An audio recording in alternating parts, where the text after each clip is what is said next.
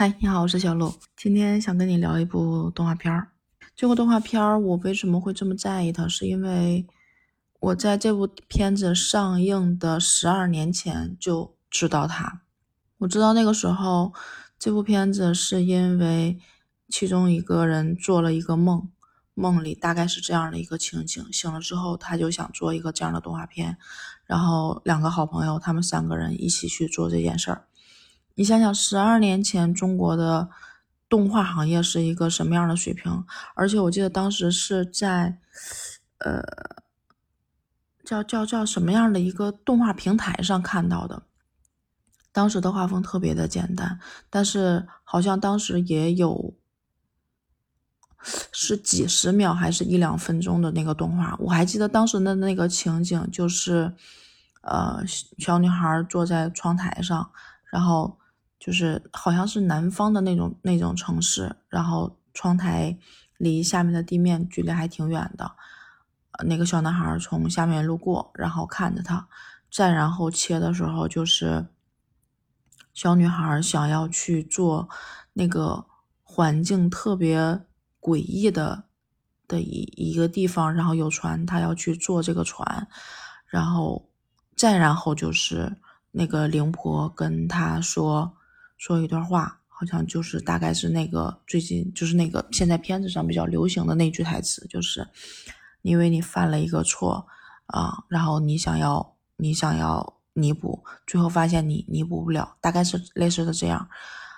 我还记得，就那个船也挺诡异的，那个形就是还挺那个什么的。我当时看了这部片子，我就不知道为什么那几分钟的动画好像是，我就觉得很震撼。然后当时作者就说会把这部片子好好的啊做出来，我就一直很期待，所以我一直在心里面记了它很多很多年，直到这个《大鱼海棠》的电影开始宣传了，我知道这部片子要出来了，就是我一直一直在心里面就关注着它，所以这部片子在我心里非常非常的重视。当然，最后它的呈现的动画也很震撼，就是更丰富、更饱满了。就当时啊，十二年前的那个、那个那么短的那段小动画片儿，它可能不够丰富、不够饱满，但是你是能感觉到它有灵魂的。它的那个，嗯，技法嘛，也不是，就是它的那个画法的那个感觉就很有。很有那个意境，所以我就一直关注着它。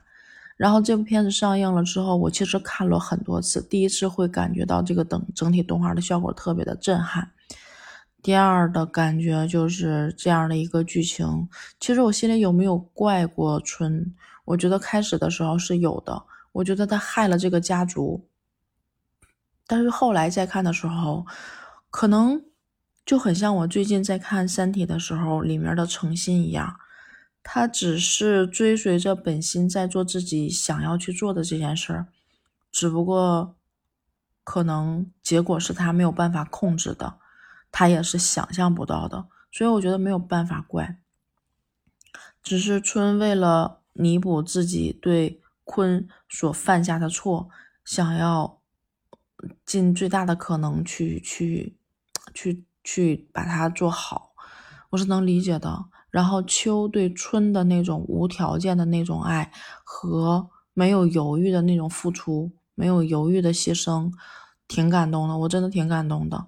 我们生活中很多的时候可能是秋，就是那种无条件的付出，那个时候会心疼自己，但是也只是追随本心，想要去做这件事儿。然后这部电影里面，其实我记忆特别特别深的台词是有两段，一段就是我刚刚说的那一段话，啊，我觉得就是我我我我我也不知道为什么，然后有一段时间这句话我在我心里面特别特别的特别特别的重。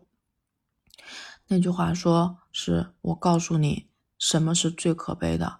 你遇见了一个人，犯了一个错，你想弥补，想还清，到最后发现你根本无力回天，犯下的罪过永远无法弥补，我们永远无法还清欠下的。这句话有一段时间，我处于一个被编造的故事里面，很久很久缓不过来，然后脑子里会一直重复着这句话。我觉得是的，有些错误，如果是真的，有些错误是你无法弥补、无法还清的。所以这句话在我心里记得特别特别的清。但是我在这这些话中最喜欢、最喜欢的一句话是，其实也是我在这个喜马上录的那段话，就是这短短的一生，我们最终都会失去。你不妨大胆一点，爱一个人，攀一座山，追一个梦。这句话是我对这部动画片的灵魂点睛的点。我觉得就是要去奔赴这样的一生，这一生真的很短，就做一些你想做的事儿，大胆一点，不要不要害羞，不要害怕，不要恐惧。做完之后你会发现很有意义，而且也没有我们想象的那么可怕。这是我这部片子里面我最最最最喜欢的一句话。另外就是，其实我有一年曾去过福建，他的那个大鱼海棠的那个，就是春一直在住的那个房子里面，是我我忘了那个建筑叫什么名啊，我真的很喜欢那种建筑，然后挺想去看一看的，但是最后也因为犹豫了一下，最后没有看成，所以我觉得如果我能够再去一次的话，我可能会想去那儿转一转，看一看那个地方。